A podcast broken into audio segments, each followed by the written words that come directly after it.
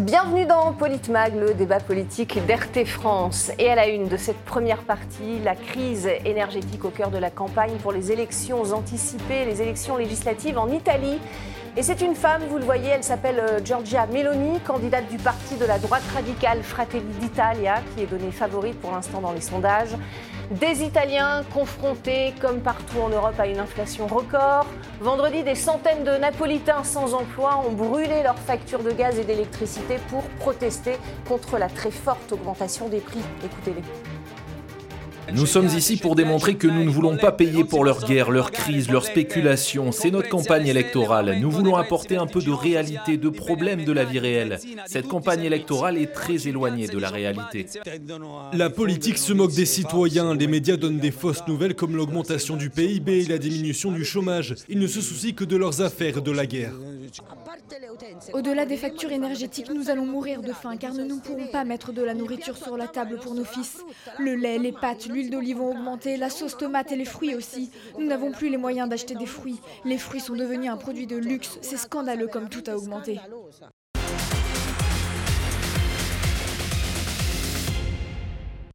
Et pour en parler avec moi sur ce plateau, Alexis Poulain, éditorialiste RT France. Bonjour Alexis. Bonjour.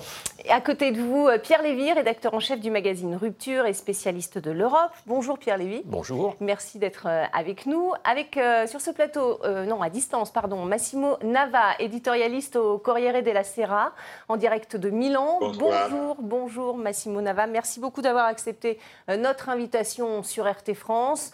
On vient de le voir, euh, l'Italie où l'inflation a atteint 8,4% cet été. C'est du jamais vu depuis près de 40 ans.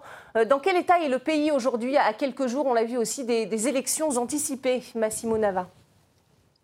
Bah, la situation est très contradictoire. Il y a des secteurs qui vont très bien. Nous avons eu une saison touristique exceptionnelle. Après la pandémie, il y a beaucoup de, de- de- des Américains, des Français, des Européens qui se sont déplacés en Italie. L'exportation va très bien et le chômage, euh, c'est en bas. Mais euh, comme dans toute l'Europe, euh, le problème des, tarifs, des prix de l'énergie, de l'essence, euh, l'inflation sur les prix, même sur les prix des produits de nécessité, de la nourriture, des, des produits alimentaires et tout ça, euh, crée un, grand, un, grand, un grand dégât, un grand débat et, surtout des grandes préoccupations pour, pour l'hiver, parce que déjà les gouvernements, comme d'ailleurs beaucoup de gouvernements en Europe, euh, commencent à imaginer de réduire le chauffage, de réduire les heures de chauffage, euh, d'étendre l'illumination des de, de villes dans la, dans la soir. Donc, toutes des mesures euh, qui, euh, dont dans l'essence d'un sacrifice majeur pour affronter euh, l'émergence de, de- la guerre et de la crise internationale. Naturellement, euh, dans cette côté, nous, nous, on a le problème électoral qui, évidemment, instrumentalise beaucoup des arguments. Et il y a euh, des forces politiques qui, évidemment, euh, profitent de, de la situation aussi. Notamment euh, M. Salvini, l'extrême droite, le- le- la, Lega Lombarda, a essayé de démontrer que les sanctions contre la Russie sont en fait sont plus négatives pour qui les sanctions les imposent que, que pour la Russie qui les subit. Et- mais évidemment, à ce moment, le, le- débat est très compliqué parce que Giorgia Meloni, qui s'entête dans les sondages, a tout l'intérêt à, à, à- s'accréditer comme un pilier euh, européen, un, peu, un, peu, un pilier atlantique, et donc euh, condamne évi- évidemment euh, la guerre de Poutine, mais aussi prend les distances de Salvini. Euh, et La, crise sociale, euh, Pierre Lévy, la, la crise sociale que l'on voit en Europe, est-ce qu'elle est, qu'elle est propice justement à la montée de, de ces courants de, de droite radicaux? Alors d'abord, il faut confirmer en effet que euh, les pays de l'Union européenne, euh, on est sans doute à, à l'aube d'une- d'un tsunami économique et social qui se dessine. Alors on ne peut jamais être sûr à 100% de la manière dont les gens- les choses vont se passer, mais les prix de l'énergie s'envolent de manière tout à fait euh, extraordinaire. Et donc ça, ça a des conséquences sur les ménages. On l'a vu euh, dans votre reportage euh, en Italie, ça vaut évidemment pour la France, ça vaut pour l'Allemagne, ça vaut pour l'ensemble des pays concernés, mais aussi sur les, petites et moyennes entreprises. Je, lisais dans un, quotidien français du soir, dont je ne citerai pas le titre, mais qu'aujourd'hui, que, que 120 000 petites et moyennes entreprises en Italie étaient aujourd'hui menacées de, de faillite du fait de la montée des prix de l'énergie avec toutes les conséquences sociales que ça peut avoir. Et tout cela s'insère dans votre contexte italien, donc d'élection et de et d'un pays, alors je, parle sous votre contrôle, qui il y a encore une quinzaine d'années était considéré comme extrêmement europhile et qui, au fil des ans et avec un contexte politique, mon, je, ferai une hypothèse dans quelques instants là-dessus, euh, se retrouve finalement euh, parmi les, les, les, peuples les, les plus critiques vis-à-vis -vis de l'intégration européenne, à juste titre, à mon sens. Euh, alors après, en effet, ça, a des traductions politiques euh, diverses, et, variées selon le pays dans lequel on est. Et dans le cas de l'Italie, je, m'en tiens là pour cette petite introduction, dans le cas de l'Italie, euh, à Bruxelles, les commissaires et la direction européenne a, des sueurs froides. parce que d'abord, l'Italie, c'est pas n'importe quel pays, mais quand bien même ça serait un des pays des 27, après avoir eu euh, M. Draghi, euh, qui a été un peu, l'homme miracle pour l'Europe pendant deux ans, euh, aujourd'hui, le pays se dirige vers une incertitude politique qui, en tout cas, n'est pas alignée sur la doxa bruxelloise. C'est bien, bien le problème. Est-ce que c'est tout l'enjeu, justement, cette crise énergétique qui peut se transformer en crise sociale, Alexis Poulain? Est-ce que c'est un énorme enjeu pour l'Union européenne, selon vous? C'est un énorme enjeu et il ne faut pas se leurrer. Cette crise énergétique, elle date d'avant euh, la crise ukrainienne. Euh, il y a une montée des prix, il y a le fait que la réglementation européenne a fait que le marché de l'électricité, qui est un faux marché en réalité, a fait exploser les prix de manière artificielle et qu'on a des soucis de, de, de, grille, de structure en Europe. Et puis, euh, c'est derrière cette crise euh, énergétique une crise économique masquée. En réalité, vous avez tous les pays européens, Allemagne en tête, qui essayent de sauver leurs grandes entreprises de l'énergie. En Allemagne, c'est 4 milliards que le gouvernement allemand met sur la table pour sauver Uniper, le gazier euh, allemand, avec euh, environ une facture de 300 euros pour tous les ménages allemands. Euh, en Autriche, c'est 2 milliards. en Suède, c'est 10 milliards qui sont posés sur la table. Et en France, c'est l'inverse, c'est le gouvernement qui pompe 8 milliards à EDF pour avoir des mesures pour faire en sorte que artificiellement les prix soient gelés pour faire croire que tout va bien. Donc on a une crise euh, économique majeure de l'ampleur de celle de 2008, avec euh, le Premier ministre finlandais qui est capable de dire qu'on n'est pas loin d'une faillite à la Lehman Brothers. Dans, le domaine de l'énergie en Europe. Mhm. Donc il ne faut pas se leurrer. Euh, cette crise énergétique, c'est une crise économique et elle va déboucher sur une crise sociale. Et le, le moteur, c'est pas l'Ukraine, c'est le confinement. C'est la gestion du Covid par les cabinets de conseil, cette gestion qui a arrêter l'économie pendant des semaines et qui voudrait que l'économie redémarre de manière miraculeuse. C'est faux. Et avec derrière une dette stratosphérique, un euro qui ne vaut plus rien, avec une banque centrale qui est obligée, face à l'inflation, de remonter les taux. Et derrière, c'est des faillites en chaîne. Alors l'Italie, évidemment, euh, va avoir des chiffres de faillite terribles, mais la France également, euh, et tous les pays européens à la suite. Et aujourd'hui, je ne sais pas Comment les dirigeants européens comptent s'en sortir Alors justement, ils vont plancher sur cette question. Massimo Nava, qu'attend l'Italie de, l'Union européenne euh, dans, cette crise énergétique? Euh, Je n'ai pas compris la question. quelles sont les attentes Quelles sont les attentes des Italiens euh, vis-à-vis de l'Union européenne pour trouver une solution face à cette crise énergétique? bah, On a entendu le président Macron en parler.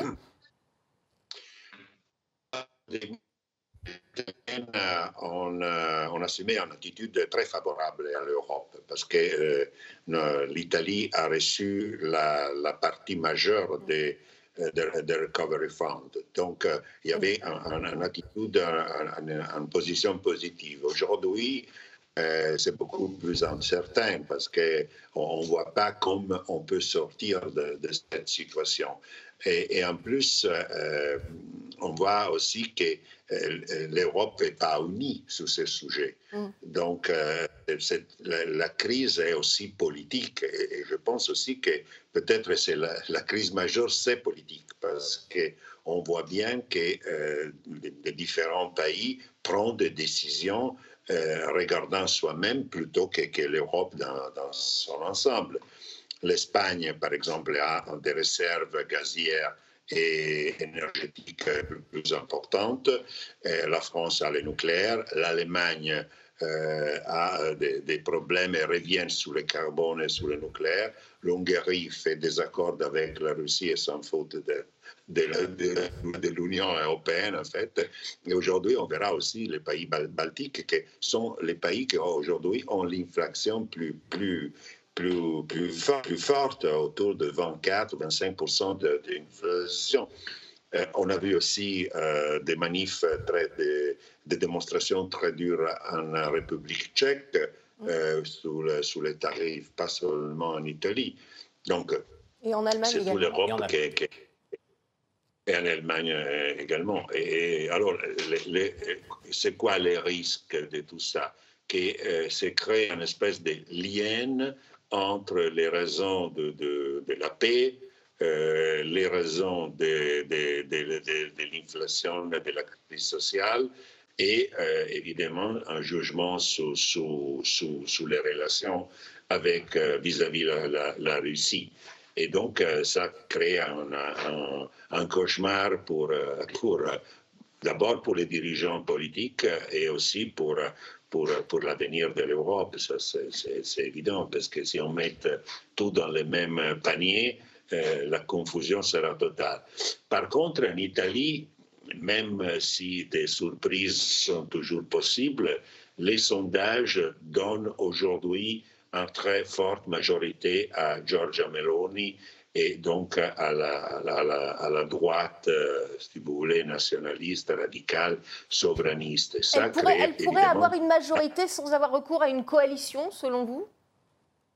Euh, c'est très probable parce que ça c'est difficile à, expliquer en deux mots, mais euh, nous on a une loi électorale qui privilège d'une façon énorme euh, euh, les partis qui, qui ont un, vote plus les autres. Donc, euh, c'est un majoritaire très, très, très, très décisive et donc avec plus ou moins 40% de votes, on, Giorgia Meloni peut avoir 70-70% des sièges à l'Assemblée nationale. Vous savez, l'Italie a un système parlementaire et en plus, avec la dernière réforme qu'on a vue, on a eu la réduction des sièges. Et donc, euh, le Sénat a seulement 200 sénateurs et l'Assemblée 400. Et donc, pour euh, l'opposition de, gauche, de centre-gauche, c'est vraiment un cauchemar, tant plus que la loi électorale était approuvée par la gauche. Donc, c'est très difficile de faire marche arrière aujourd'hui. Et Giorgia Meloni a, a, quelques bonnes chances parce qu'en plus c'est jeune, à 45 ans, c'est un peu la nouveauté, c'est une femme et donc serait la première fois qu'une femme euh, monte euh, au, gouvernement de l'Italie. Et, a fait son parcours un peu, euh, si vous voulez, de démocratisation par rapport à les, de, l'extrême droite. Vous vouliez réagir, Pierre Lévy? Euh, oui, sur plusieurs choses. Tout de suite sur la, crise politique en Italie, mm-hmm. Giorgia Meloni a aussi une particularité qui est importante, je parle sous votre contrôle, elle est à la tête du seul parti qui ne faisait pas partie de la majorité gouvernementale sortante, puisque actuellement, on sort d'une période où pendant deux ans, il y a eu une sorte de grande coalition, ce qui aurait été l'équivalent en France d'une grande coalition de, LFI mm. jusqu'au Front National, jusqu'au Rassemblement National. Donc c'est une situation qui était pour le moins atypique, et Mélanie a été, les, les frères d'Italie ont été la seule formation politique qui a refusé de manière assez maligne, puisque effectivement, cette coalition a mené une politique en cohérence avec, les, avec euh, Bruxelles euh, qui, a, qui a eu pour conséquence d'aggraver la crise telle qu'elle est aujourd'hui. Et elle apparaît en quelque sorte comme, comme vierge de, toute, de tout passif gouvernemental. La deuxième chose que je voulais dire, c'est que je rejoins ce qui a été dit sur la, crise énergétique. Euh, elle existait, la flambée des prix existait bien entendu avant la guerre. Cependant, il faut noter quand même qu'il y a eu une accélération. Et alors, ce qui est en cause, et ça je voudrais y insister d'un mot, c'est pas seulement c'est pas seulement, c'est pas du tout la guerre en elle-même, quoi qu'on pense de son, aspect justifié ou pas, mais on peut la, la honnir, etc. Mais ce qui est en cause dans le, l'envolée des prix de l'énergie, c'est les sanctions. Hum. Les sanctions et les contre-sanctions. Donc, quoi qu'on pense de la guerre par ailleurs, ce n'est pas la guerre elle-même qui a provoqué la pénurie de gaz, de pétrole, etc. C'est les décisions politiques qui ont été prises militaro-politiques par les dirigeants occidentaux et par l'Union européenne en particulier. Et ça, ça va sans doute être un facteur qui va jouer dans, les élections, tout particulièrement en Italie, dont on dit que c'est un des pays où l'hystérie anti-russe a le plus de difficultés à prendre. On, le sent bien, hein. il y a eu des sondages aussi en France, Alexis Poulain, sur euh, le sentiment des, Français. Une majorité pense que Emmanuel Macron n'a pas la bonne approche sur la guerre en Ukraine, à 52%. on sent que l'opinion est en train de basculer, selon vous? C'est-à-dire que vous avez d'un côté euh, des élites dirigeantes coupées des réalités. Euh, quand Emmanuel Macron parle de la fin euh, de l'abondance, euh, il oublie qu'il y a 10 millions de, ménages en France qui sont sous le seuil de la pauvreté et pour qui la sobriété est imposée. De toute façon, on ne se chauffe pas l'hiver, on a beaucoup de mal à se chauffer. Donc il vit dans un monde d'opulence, d'abondance évidemment. Donc s'il parle de la fin d'abondance, c'est peut-être pour lui et une certaine caste, mais en réalité, il est très loin des réalités des, Français. Et c'est le cas en Italie, c'est le cas partout, euh, à tel point que vous avez euh, une ministre des Affaires étrangères allemande qui dit préférer être avec les Ukrainiens jusqu'au bout et se fiche complètement de ce que pensent les électeurs allemands. Donc on a affaire à, cette, euh, à cette fracture fondamentale de dirigeants qui se fichent des populations locales, des pays qu'ils sont censés gouverner. Et vous avez en plus euh, des choix politiques qui sont ineptes. Euh, les sanctions, on voit bien qu'elles ne fonctionnent pas. Bruno Le Maire euh, dès le début des sanctions, promettait de mettre l'économie russe à genoux. Un rapport est sorti en début de semaine. C'est 158 milliards d'euros qui sont tombés dans euh, la poche de, la Russie grâce euh, à l'exportation du gaz. en France et en Europe, on en est à essayer de sauver le secteur industriel de l'énergie, avec des lois européennes qui empêchent ça. Et, donc, un jeu entre Charles Michel, qui est président du Conseil européen, et Ursula von der Leyen, présidente de la, de, la, Commission européenne, à savoir qu'est-ce qu'on fait pour changer des règles de dérégulation qui ont été mises en place pendant 25 ans pour essayer de sauver les meubles. Donc ces choix politiques qui ont été délétères, les Français le voient. Ils sont conscients. Ils voient bien l'inflation, l'envolée des prix, la facture énergétique. Et derrière, ils ont un Emmanuel Macron qui promet quoi? De baisser le chauffage à 19 degrés de limiter un peu la climatisation et qui prévoit un plan de rationnement quasiment dans la bouche de la Première ministre, expliquant que ça y est, si jamais les Français ne faisaient pas assez d'efforts, alors attention, les sanctions arriveront et un plan de rationnement arrivera. Mais c'est proprement scandaleux. on sort de deux ans de hein. Covid, on a vécu ça, et là, on nous promet à peu près la même chose, cette fois-ci sur l'énergie. Ça, on va en parler dans, la deuxième partie euh, avec euh, ce qu'a dit Olivier Véran aujourd'hui, le, porte-parole du gouvernement français. Euh, Massimo Nava, l'Italie a quand même bien joué. Elle s'est rendue en Algérie pour s'assurer un approvisionnement en gaz. Comment, comment ça s'est passé?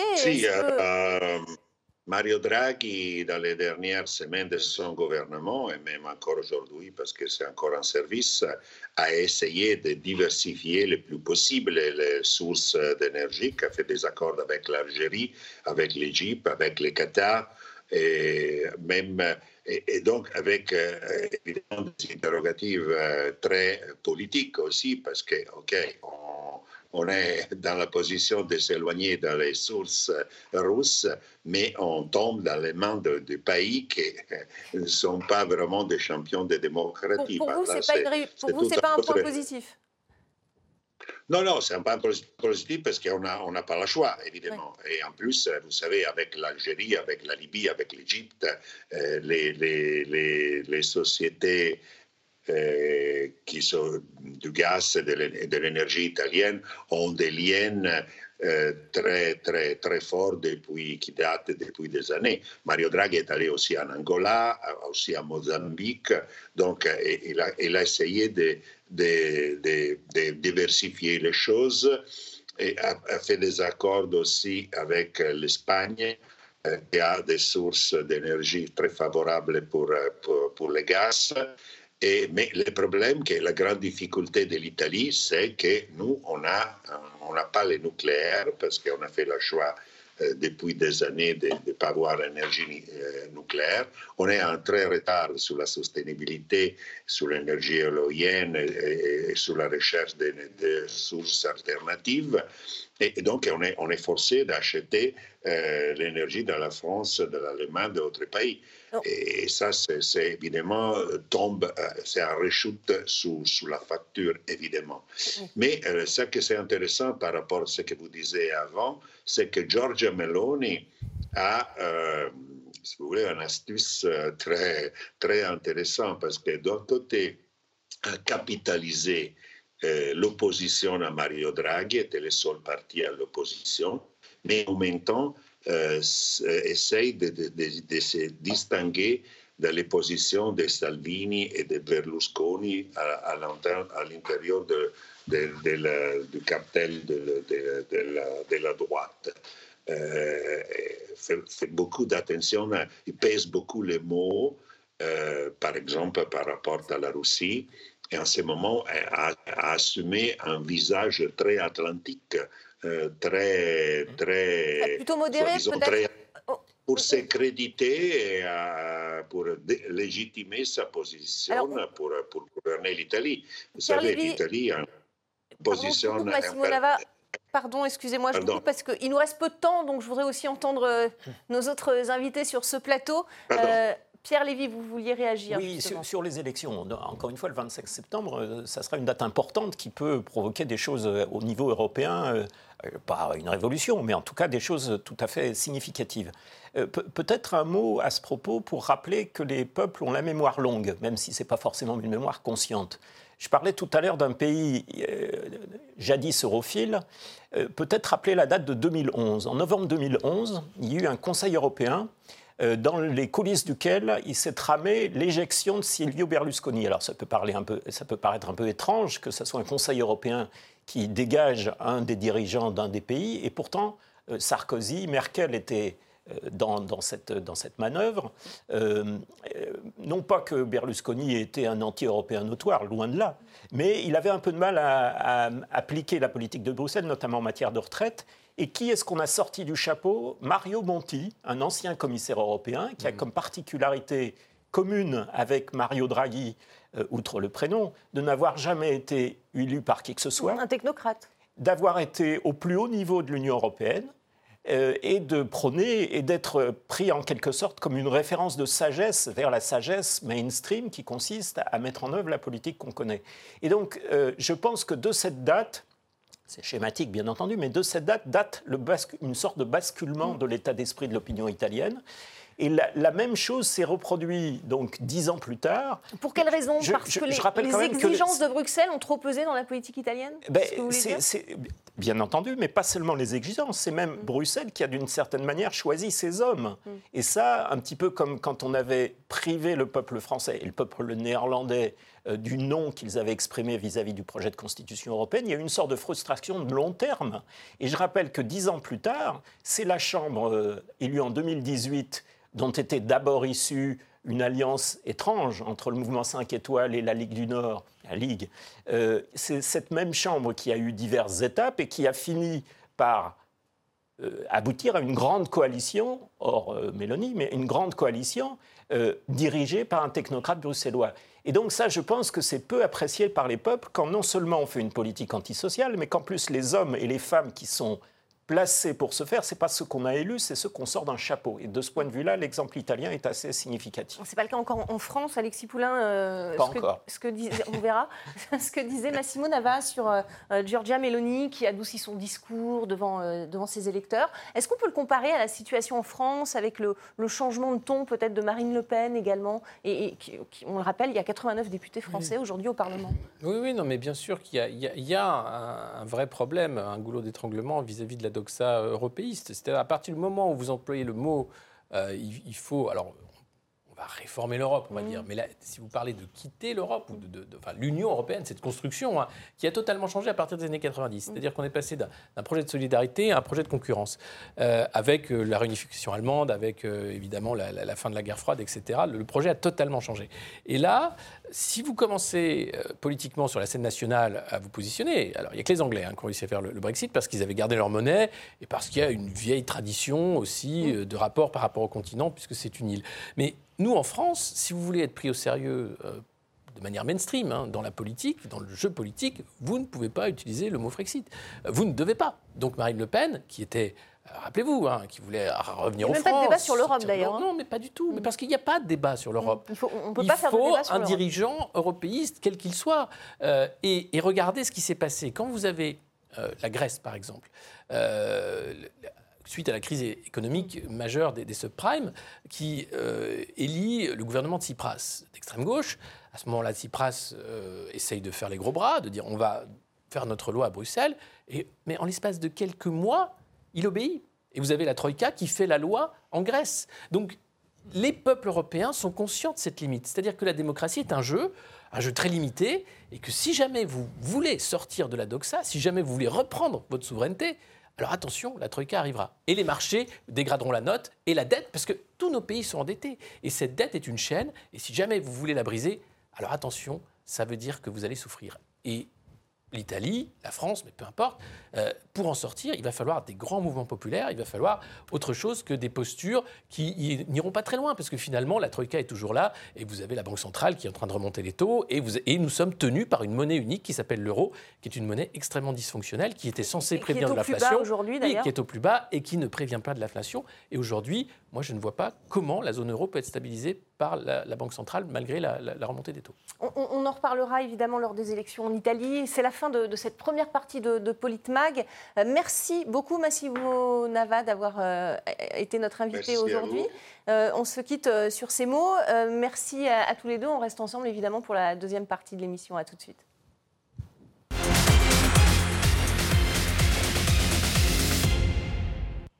Bienvenue dans la deuxième partie de Politmag. Nous sommes toujours avec Alexis Poulain, éditorialiste RT France, et Pierre Lévy, rédacteur en chef du magazine Rupture et spécialiste de l'Europe, euh, pour parler de la crise énergétique en Suisse à présent et aussi du reste de l'actualité concernant cette crise. Euh, nous accueillons en direct de Genève Guy Métan, député au, Grand Conseil de Genève et ancien directeur du Club de la presse suisse. Bonjour Guy Métan. Bonsoir. Merci Plaisir beaucoup. De vous retrouver. Eh bien, nous également. Euh, merci et merci aux téléspectateurs suisses qui peuvent nous suivre euh, toujours euh, en direct. La Suisse qui, qui, ne fait pas partie de, l'Union européenne et, qui subit elle aussi la crise énergétique. Le pays a pris position en faveur des sanctions contre la Russie. Métan, quelle est la situation dans le pays aujourd'hui? Les Suisses sont-ils aussi inquiets que, que, les Français pour cet hiver? Oui, bah, évidemment, puisque la Suisse est quand même au cœur de l'Europe. Donc on partage euh, de ce point de vue-là les mêmes soucis que, nos voisins, français, italiens, enfin voilà, allemands. Euh, sauf que chez nous, le problème est un petit peu, se pose de façon un tout petit peu différente, dans la mesure où nous, euh, grâce à nos barrages et donc aux ressources hydroélectriques, le, le pays, on va dire, est autonome à 60%, puisque nous sommes, nous sommes au fond autosuffisants en matière de production électrique, sauf sauf euh, avec le nucléaire, enfin, surtout mm. grâce à l'hydroélectrique. Mais sauf que nous avons quand même besoin d'importer l'électricité, notamment de France, en hiver, parce que pendant l'hiver, on a une insuffisance de production.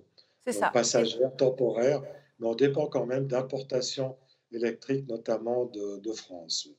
L'électricité qui a augmenté de, de 27% en Suisse. Exactement. Mais le pouvoir d'achat, lui, est-ce qu'il est euh, aussi critique qu'en France, par exemple euh, Sachant que. C'est la grande différence. Voilà. Tout à fait, c'est la grande différence. Euh, puisque peut-être comme vous le savez, notre Banque nationale, la Banque nationale suisse, avait pu constituer un fonds de réserve d'à peu près 1000 milliards d'euros, 1000 milliards de francs. Maintenant, c'est un tout petit peu descendu, mais enfin, on est quand même à 8 ou 900 milliards de, de francs, euh, que vous savez, le franc a aussi dépassé l'euro, donc mm. euh, franc suisse. On a à peu près une réserve de, 8, à 900 millions, milliards pardon, d'euros qui permet d'amortir, euh, grâce au taux de change favorable, les importations, et notamment les importations d'énergie, que ce soit le gaz ou l'électricité que nous allons acheter à la France. Pierre et puis du coup, bah, ça permet de contenir l'inflation, euh, puisqu'on n'a pas d'inflation importée grâce à la force du franc suisse. C'est ça. Est-ce que la monnaie, Pierre Lévy, est-ce que la monnaie est une force dans, dans, ces, dans ces, conditions Une monnaie euh, propre, évidemment? c'est une force, c'est d'abord un, instrument de souveraineté. Mm. C'est-à-dire, au-delà du niveau des monnaies les unes par rapport aux autres, c'est une manière, de, quand on dispose d'une monnaie, c'est une manière de pouvoir faire une, une politique monétaire, une politique économique Tandis que quand on n'en a plus, on perd ce levier. Et c'est évidemment un problème de souveraineté et d'indépendance. Mais je voudrais, si vous le voulez bien, profiter de l'occasion pour, euh, euh, dire, déclarer ma tendresse et ma sympathie pour nos amis et nos voisins suisses, qui ont l'immense mérite, en effet, d'être un petit pays et malgré ça, de, résister aux pressions qui, pèsent sur eux euh, pour intégrer l'Union européenne. vous avez, il, y a, deux ans, trois ans, l'Union européenne a remis le dessous dans la musique pour tenter de tordre le bras à la Suisse euh, afin de remplacer les différents accords sectoriels qui existaient jusqu'à présent par un grand accord chapeau qui aurait en quelque sorte mis la Suisse un peu comme la Norvège ou d'autres pays, certes non membres, mais tenus aux mêmes contraintes. Et le, Bruxelles a tellement tordu le bras et s'est conduit de manière tellement arrogante que même les dirigeants suisses, qui ne sont pas, pourtant pas les plus anti-européens, ils le sont moins que la population, euh, ont trouvé que ça allait comme ça et ont fait un bras d'honneur en quelque sorte en disant Eh bien non, on n'accepte pas votre diktat. Et ça, ça mérite de notre part toute notre sympathie parce que c'est une question d'indépendance et que sur le plan économique et social, la Suisse n'a pas fondré, n'a pas sombré et n'a pas euh, été victime de cataclysmes. Bien au contraire, elle s'en sort pas plus mal et, même mieux que nous autres. Vous voulez réagir, euh, Guy Mettan à, Oui, je partage. tout à fait, ça me, paraît, ça me paraît une très bonne analyse. Alors naturellement, il y a un grand débat en Suisse parce que surtout les universitaires se plaignent que euh, suite au refus de la Suisse d'accepter cet accord cadre, c'est un accord cadre qui chapeaute effectivement toutes les, tous les accords sectoriels, les accords bilatéraux sectoriels, et du fait de, ce refus, notamment les universitaires se plaignent parce que l'accès aux fonds européens a été coupé. Comme la recherche en Suisse est plutôt de qualité, on va dire, effectivement, ça prive les chercheurs universitaires d'une partie des accès aux fonds européens.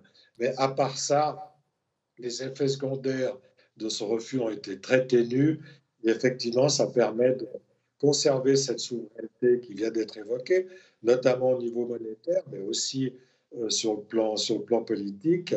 Et ça, c'est quand même aussi un avantage, comme on peut le voir maintenant, euh, par exemple, avec l'exemple de la Banque nationale euh, qui permet, avec cette, grâce à cette mhm. indépendance, de gérer le franc et donc de contenir l'inflation, d'éviter cette inflation importée et au fond ne pas trop souffrir euh, de la cherté du franc suisse. La, Suisse est néanmoins, vous l'avez dit, indépendante euh, des, importations en ce qui concerne l'électricité de la France, également de l'Allemagne. Euh, Un peu de gaz aussi, on importe aussi du gaz de France, en partie du gaz qui vient probablement de Russie, mais qui transite par la France. Qu'avez-vous pensé de la déclaration d'Emmanuel Macron sur l'échange franco-allemand entre gaz et électricité? Ça met, ça met en péril euh, l'approvisionnement suisse ou pas, selon vous?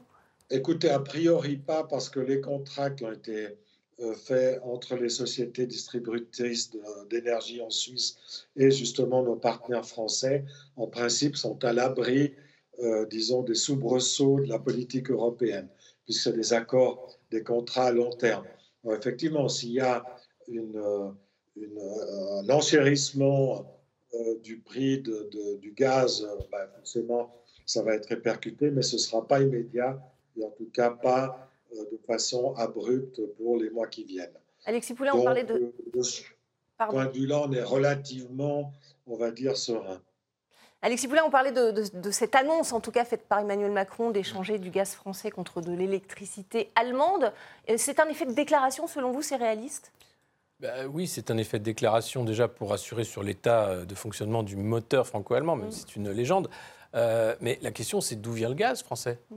euh, des réserves, a priori, qui sont... Des réserves qu'on a achetées, donc, euh, et mm. à 92%. Mm. Donc si on commence à attaquer nos réserves pour, par solidarité pour nos amis allemands, qu'en est-il de l'économie française? Quant à, au retour d'électricité, à voir à quel degré on va récupérer de l'électricité produite au charbon, hein, puisque ce sont des centrales à charbon en Allemagne et quelques centrales nucléaires qui sont prolongées vaguement, c'est un fiasco. Enfin, derrière, vous avez un président de la, la République qui euh, ne veut pas assumer le, fait politique d'avoir choisi de dénucléariser la France hein, depuis des années, sous Hollande, où il était à l'Élysée, il a travaillé avec le président Hollande, ensuite à Bercy, et ensuite son premier quinquennat.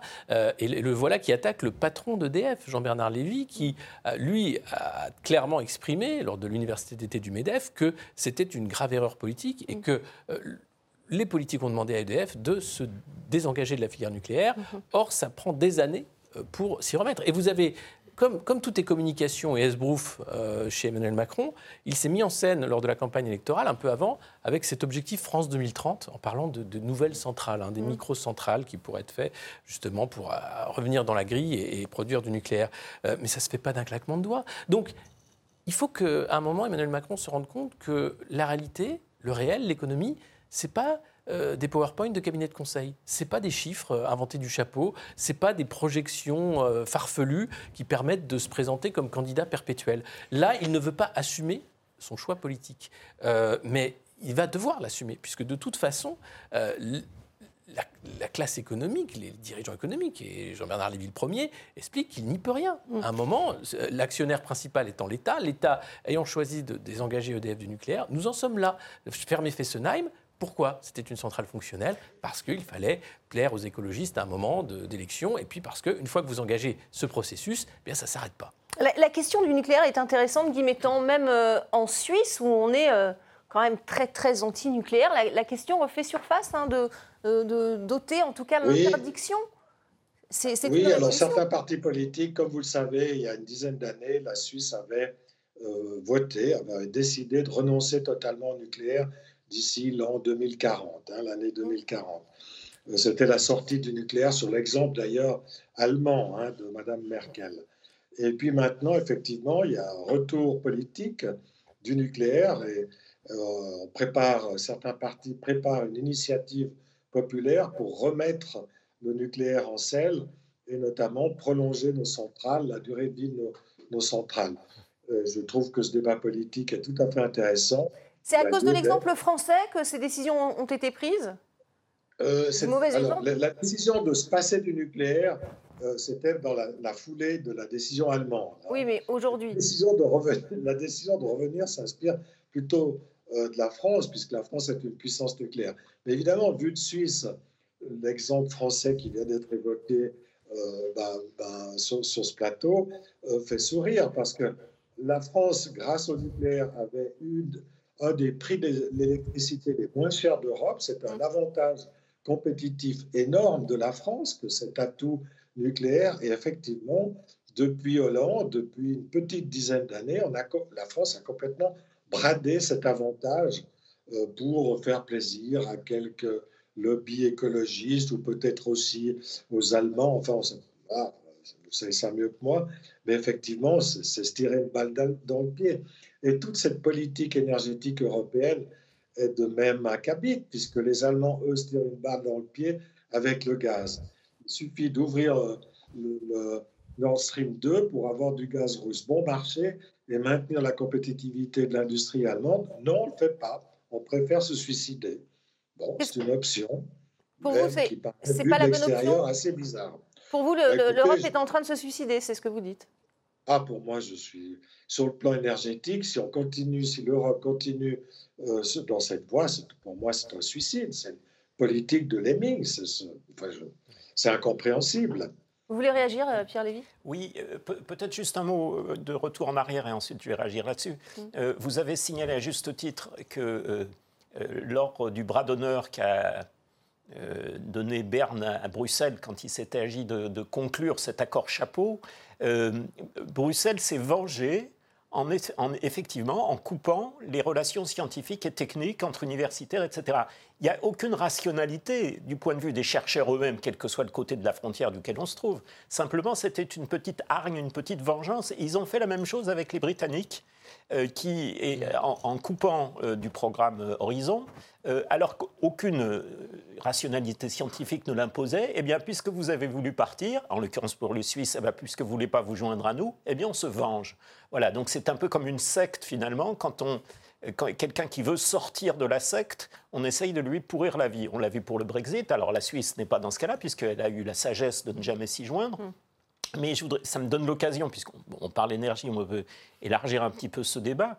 Euh, il y, a une sorte d'autisme euh, de plus en plus frappant d'un certain nombre de dirigeants européens. Alors, euh, Emmanuel Macron, certes, mais je pense au chancelier allemand également, qui vient il y a quelques jours à Prague de tenir un discours hyper intégrationniste pour une Europe fédérale, conformément d'ailleurs au pacte de coalition de la coalition actuelle comme si euh, le reste n'existait pas, comme si cette intégration ne prenait pas l'autre toute part et ne se, et ne se tournait pas, enfin, n'a jamais été en faveur des peuples, mais comme si son, hostilité vis-à-vis des peuples et la possibilité pour chaque peuple de prendre des décisions politiques qu'il souhaite n'était pas plus patente que jamais. Mm. Donc il y a là une, contradiction euh, euh, notoire, si je puis dire. On parlait de, sobriété énergétique. Je crois qu'en Suisse aussi, hein, euh, il y a. Pardon. Je, disais juste sur, l'aspect énergie, euh, on, en a parlé tout à l'heure avec notre ami italien. Je pense que notre collègue suisse pourra confirmer aussi. Enfin, il, euh, le, terme de sobriété, mm. qui, ne date pas tout à fait d'aujourd'hui, est exactement une sorte de fauné de l'austérité. Quand on ne veut pas parler d'austérité, alors ça n'a pas marché avec les fariboles sur le climat, mais on essaye avec Poutine il faut toujours faire en sorte de trouver un biais pour qu'il soit moralement bien de se restreindre. Alors, je ne veux pas rentrer dans les considérations philosophiques, mais fondamentalement, c'est de ça dont il s'agit. Et la population y adhère. Hein majoritairement, selon les sondages, à en croire évidemment. Voilà, je, suis, je suis prudent sur les sondages. C'est ce qu'on entend dans la rue, en même tout cas. Quand il, même quand il euh, donne des, des, réponses qui me plaisent mieux, je suis de toute façon prudent sur les sondages. En tout cas, il y a eu un déluge matin, midi et soir, que ce soit sur le climat, sur la Russie, etc., qui explique qu'il n'a pas d'autre choix que de revenir en arrière, de se chauffer à la bougie. Je caricature un peu, mais on y arrive. Et donc, il y a, Macron qui se définit comme un progressiste est, fondamentalement quelqu'un qui régresse, qui propose une régression. Et c'est de ce point de vue une des, des, des, tares actuelles de l'intégration européenne que de soutenir mm. euh, ce recul fondamentalement avec le pacte vert, etc., euh, ce, recul sur le progrès des niveaux de vie des peuples euh, qui théoriquement était le but. Je parlais de, sobriété. Euh, les, Français, et peut-être euh, en Suisse également, les Français redoutent qu'il y ait une, police de la sobriété, une police même de la température dans les entreprises. Vous voyez ce qu'en a dit justement le, porte-parole du gouvernement français aujourd'hui. D'incitation, d'explication, d'apport d'outils pour que chacun puisse se saisir. Le président de la République a dit, par exemple, le chauffage à 19, etc. Nous verrons ensuite nous pensons que l'intelligence collective suffit à atteindre les objectifs que nous nous fixons collectivement. Ce qui ne veut pas dire qu'il n'y a pas d'autres questions sur euh, des possibilités de contrôle. Il a même été question, s'agissant des entreprises, je reprends les mots de la Première ministre, de risque de rationnement si la situation était beaucoup plus difficile, s'agissant des entreprises. Mais encore une fois, notre logique, c'est celle de l'incitation. Notre logique, c'est celle de, l'incitation. Euh, Olivier Véran qui s'est voulu rassurant. Alexis Poulain, euh, qu'est-ce que ça vous inspire? On verra ensuite? Euh, on verra ensuite, veut tout dire. C'est-à-dire mm. que le plan est sur la table. Euh, c'est sorti dans le canard enchaîné aujourd'hui. Il y avait la police euh, énergétique sur la table du Conseil de défense énergétique de vendredi dernier. Donc, tous les outils du plan de rationnement de contraintes sont déjà prêts. Vous avez une application qui s'appelle EcoWatt qui mm. permet de contrôler déjà ce que vous dépensez de manière électrique au quotidien, quasiment. De, voir les zones qui sont sous tension et d'adapter sa, consommation. Hein. Et donc, la contrainte, elle est déjà prêtes. Et les lois de contrainte, on les a vécues pendant le Covid, avec les, abrutissements d'auto-attestation, avec les couvre-feux, avec les, les, rayons jouets, les rayons lingerie qui étaient fermés parce que non essentiels, les commerces non essentiels fermés. Euh, toute cette débilité vendue par les cabinets de conseil. Là, ça va être la même chose, il y aura des secteurs non essentiels énergétiquement parlant. Tout ce qui a été fait pour le Covid, qui a été une expérience sociale majeure, mm. va être fait là pour le climat. Avec Derrière, bien sûr, la promesse de sauver la planète, sauver le climat, de faire ça pour le bien. Le Covid, c'était quoi? C'était sauver son voisin. Euh, c'est fait. Les Français l'ont accepté. Pas tous, évidemment. Il y a eu quand même une fronde. À un moment, on a dit stop. Quand, les formulaires étaient incompréhensibles et qu'ils faisaient six pages, on a dit on va peut-être arrêter les conneries. Là, il faut le dire dès maintenant. Quand Olivier Véran, porte-parole, commence à dire on verra par la suite, c'est tout vu. C'est-à-dire que la même technologie euh, d'ingénierie sociale attend deux à trois mois pour amener la mesure qu'on avait promis de ne jamais faire. Emmanuel Macron qui avait promis de ne jamais mettre un pass pour les activités du quotidien. Euh, la vaccination quasiment obligatoire. Enfin, toutes ces choses-là, elles ont fonctionné parce que les Français l'ont accepté en majorité. Là, on va nous le vendre avec en plus la promesse de sauver la planète. Enfin, bah, évidemment, moi je veux être quelqu'un de bien, je veux être un bon citoyen. C'est quoi? C'est le pass social, c'est une ingénierie terrible de contrôle des populations, de contrôle du mouvement. On parle de la SNCF qui réduirait les trains si mm. jamais on lui demandait. Euh, on parle, non mais ça n'a rien à voir. La liberté de mouvement, c'est quelque chose qui n'a rien à voir hein, mm. avec, euh, avec le climat. Et puis le, côté euh, police climatique, c'est terrible. Et donc ah, si les Français rentrent dans le... non non mais si, si, on commence à rentrer dans ce récit qui est écrit et si déjà on accepte que ce soit encore sous le sceau du secret défense, comme ça a été le cas pour le Covid, mm. alors on est cuit. Guy qu'en est-il en Suisse? Y a-t-il déjà des, sanctions quand on ne respecte pas les restrictions énergétiques alors, alors, pour le moment, il n'y a, pas, a pas encore de restrictions, donc il n'y a pas encore de sanctions. Mais je partage tout à fait. Il y a des recommandations, en tout cas, déjà. Et il y a des, recommandations, mais il y a des recommandations, mais il fait encore chaud. Enfin, on n'est pas encore entré dans la période, on va dire, dure des restrictions. Et c'est simplement des recommandations où on a vu nos ministres, notre président de la Confédération, nous expliquer comment cuire des œufs, qu'il fallait mettre un couvercle sur la casserole, etc. En France Donc ça, c'est le côté, voilà, côté démocratie humoristique à la Suisse. Mais ce que font d'ailleurs les gens de, façon naturelle, parce qu'ils économisent, ça ils coûte déjà cher. De toute façon, de façon naturelle, ils n'avaient pas besoin non plus d'avoir des ministres qui leur expliquent comment cuire des œufs. Enfin voilà. Mais là où je partage tout à fait l'avis de M. Poulain, c'est que les, on va dire, les mesures punitives, l'écologie punitive, la sobriété ou l'austérité, effectivement, tout ça est dans les cartons et ça se passera en Suisse comme ça viendra en France, puisqu'on a tendance, malheureusement, trop souvent à copier euh, les mauvais exemples qui nous viennent euh, d'Europe.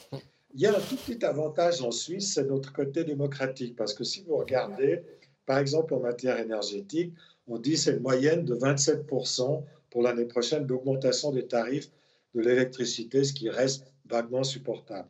Mais il y a d'énormes différences entre les cantons et même entre les communes. Vous avez des communes où le tarif peut doubler ou tripler, puis d'autres où il augmente de 5%. Et il y a donc une espèce de compétition interne qui limite un peu le système, parce que sinon, ça pousse les gens bah, simplement à déménager ou à s'installer. Vous me confirmez, il paraît que les Suisses euh, se ruent sur les générateurs, c'est vrai? Les générateurs, non. Les pas, générateurs qui produisent de l'électricité au cas où il y a des coupures Non, alors ils font du bois, il y a, voilà, les gens... Le bois, les, les bougies commencent à faire des piles de bois. Moi, j'ai fait mon propre bois, voilà, donc je suis paré. Donc il y a déjà des stocks. on fait des stocks. Mais alors, les générateurs, non, alors, non j'avoue que ah. non, je ne peux pas C'est la presse suisse qui en a fait état, mais euh, très bien. Peut-être, oui, voilà. Ça ne m'a pas l'air d'être une grosse vague, non. On, va suivre tout cela. On va, on va passer à, notre rubrique euh, Politmac de fin, euh, le coup de cœur et le coup de gueule de Politmac. C'est tout de suite.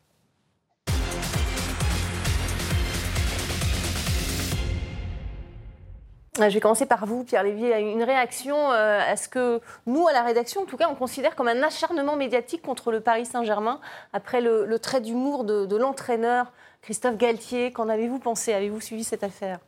Je, l'ai très peu suivi de loin, si ce n'est que je, je considère qu'il y a en effet un écharnement médiatique, alors pas seulement sur RT, mais sur tous ceux qui mettent en doute la doxa climatique dominante. Mais, si vous, si vous le permettez, de rien, c'est surtout si, ça. Si, vous le permettez, je, je, voulais finir sur la Suisse d'un mot. Je vous en prie, allez, très court alors. très court, mais parce, que notre collègue a, eu raison d'évoquer l'aspect démocratique. Et alors, je ne veux pas idéaliser votre pays, tout n'est pas parfait non plus, certes, mais euh, ils ont notamment un avantage démocratique, ils ont des votations. Et donc, c'est-à-dire sur, beaucoup, de questions, on demande l'avis au peuple. Et ça, c'est fondamentalement incompatible avec le principe de l'intégration européenne. Puisque le principe de l'intégration européenne, dès le début, dès le traité de Rome, c'était eh de faire en sorte que les peuples soient dépossédés de leur souveraineté et de leur capacité de prendre des décisions On l'a vu en 2005, c'est un bon exemple. Alors, on l'a vu en 2005, mais ce que je veux dire, c'est que c'était inscrit dans les gènes de, de, de, de ce qui n'était pas encore l'Union européenne, de ce qu'était la communauté à l'époque. Et donc, on a cette question de démocratie. L'Europe, c'est pas seulement mauvais pour l'économie, c'est pas seulement mauvais pour le social, c'est fondamentalement mauvais pour la démocratie parce que son essence même, c'est de retirer au peuple leur liberté de décider politiquement de leur avenir. Alors, je vais demander à Guy Métan de... Excusez-moi pour le Paris Saint-Germain. Eh ben, on va parler du Paris Saint-Germain. Guy Métan, vous avez entendu cette polémique euh, sur euh, euh, le trait d'humour de l'entraîneur quand on lui a demandé pourquoi prendre un jet privé quand on pouvait se déplacer en train? Est-ce qu'en Suisse, il y a ce genre de, de polémique également? Oui, il y a eu effectivement, il y a ce genre de polémique parce que l'aviation privée est très très forte en Suisse puisque ça, on va dire un hub, la Suisse est un hub de multinationales, notamment américaines. Euh, la tendance, disons, à l'aviation privée est très très forte. Je voulais juste terminer peut-être par une bonne nouvelle. Comme les bonnes nouvelles sont rares, aujourd'hui nous en avons une. Je m'excuse de revenir à la Suisse, mais comme vous le savez, moi en tout cas j'avais été horrifié comme Suisse que la Suisse brade sa neutralité on a sabordé 200 ans de neutralité en quelques jours, le 26 février dernier. Et le Conseil fédéral, aujourd'hui, vient de renoncer, justement de revenir à la notion traditionnelle de neutralité et d'abandonner euh, cet appel à la neutralité dite coopérative, qui signifie en fait un alignement sur l'Union européenne et sur l'OTAN. Et donc aujourd'hui, le Conseil fédéral vient de renoncer à cette à, rénover la neutralité, c'est-à-dire au fond à la saborder, mhm. et s'en tient à la neutralité traditionnelle. Alors voilà, c'est une petite bonne nouvelle, mais je trouve qu'elles sont bonnes à prendre dans le climat actuel. Et vous voulez réagir, Alexis Poulain, à ce que vient de dire Guy bah, C'est une très bonne nouvelle, euh, évidemment, parce que euh, ça avait surpris tout le monde, hein, mhm. cette euh, semi à une suisse. non, mais personne ne l'avait vu venir. Donc euh, c'est extrêmement important qu'il y ait des pays non alignés, spécialement au, cœur de l'Europe. Quand on voit, euh, en plus, la politique de, de Shadok euh, qui est en train d'être mise en place par, pure idéologie. Hein. donc qu'au que au moins il y ait des, valeurs politiques qui tiennent, c'est extrêmement important pour les populations d'avoir ce, type de repère. Donc c'est une bonne nouvelle. Il nous reste très peu de temps. Pierre Lévy, une réaction également à ce, à ce coup de force, si je puis dire, de, de la Oui, ben, ma, ma, ma, réaction, c'était ce que, ce que, mon cri du cœur. Quoi. Bravo pour cette, cette, cette, ce redressement, si je puis dire. En effet, alors, encore une fois, la Suisse est un petit, petit pays, mais il, il, peut servir de repère, de modèle euh, pour un peuple qui n'a pas l'intention, qui ne souhaite pas se faire dominer, se faire euh, être dépendant euh, et s'aligner en quelque sorte sur les puissances dominantes. Et donc c'est plein d'espoir finalement. Si même un petit pays comme la Suisse réussit à vivre sans l'Union européenne et plutôt mieux que les autres, alors c'est un exemple intéressant à méditer. Plein d'espoir peut-être, mais est-ce possible euh, en France, Alexis Poulain, au sein alors, en France, un pays qui adhère à l'Union européenne? Compliqué parce que nous on a une monnaie maintenant qui est mm. l'euro. Euh, parce que si on a une certaine taille critique de population, parce qu'on n'a pas cette démocratie directe de votation, parce qu'on a aussi euh, un État centralisé euh, avec une élite totalement inféodée à la doxa dominante. Donc c'est extrêmement compliqué de, de retrouver ça. Mais ça ne veut pas dire pour autant que les poches de résistance euh, mmh. existent, qu'elles sont de plus en plus nombreuses. Le sondage, même si avec mmh. tous les bémols qu'on peut mettre, euh, en faisait état. C'est-à-dire que. Sur les sanctions économiques contre la Russie qui sera. Bien sûr. Et puis, et puis il y a le choc du réel. Pas efficace pour 74% des Français. Comme pour le Covid. C'est-à-dire que mmh. le, récit des gouvernements idéologues, à un moment, se heurte et se brise sur le mur du, le mur du réel. Et c'est ce qui va se passer, je pense, avec l'inflation et, la crise économique qui est en train de, prendre place en Europe. Merci beaucoup. C'est la fin de, de Politmag. Merci beaucoup, Guy d'avoir euh, participé à, cette émission. Merci, Pierre Lévy, euh, également. Et merci, bien sûr, à vous, Alexis Poulain. Euh, merci à vous de nous suivre en Suisse également. Restez avec nous sur RT France.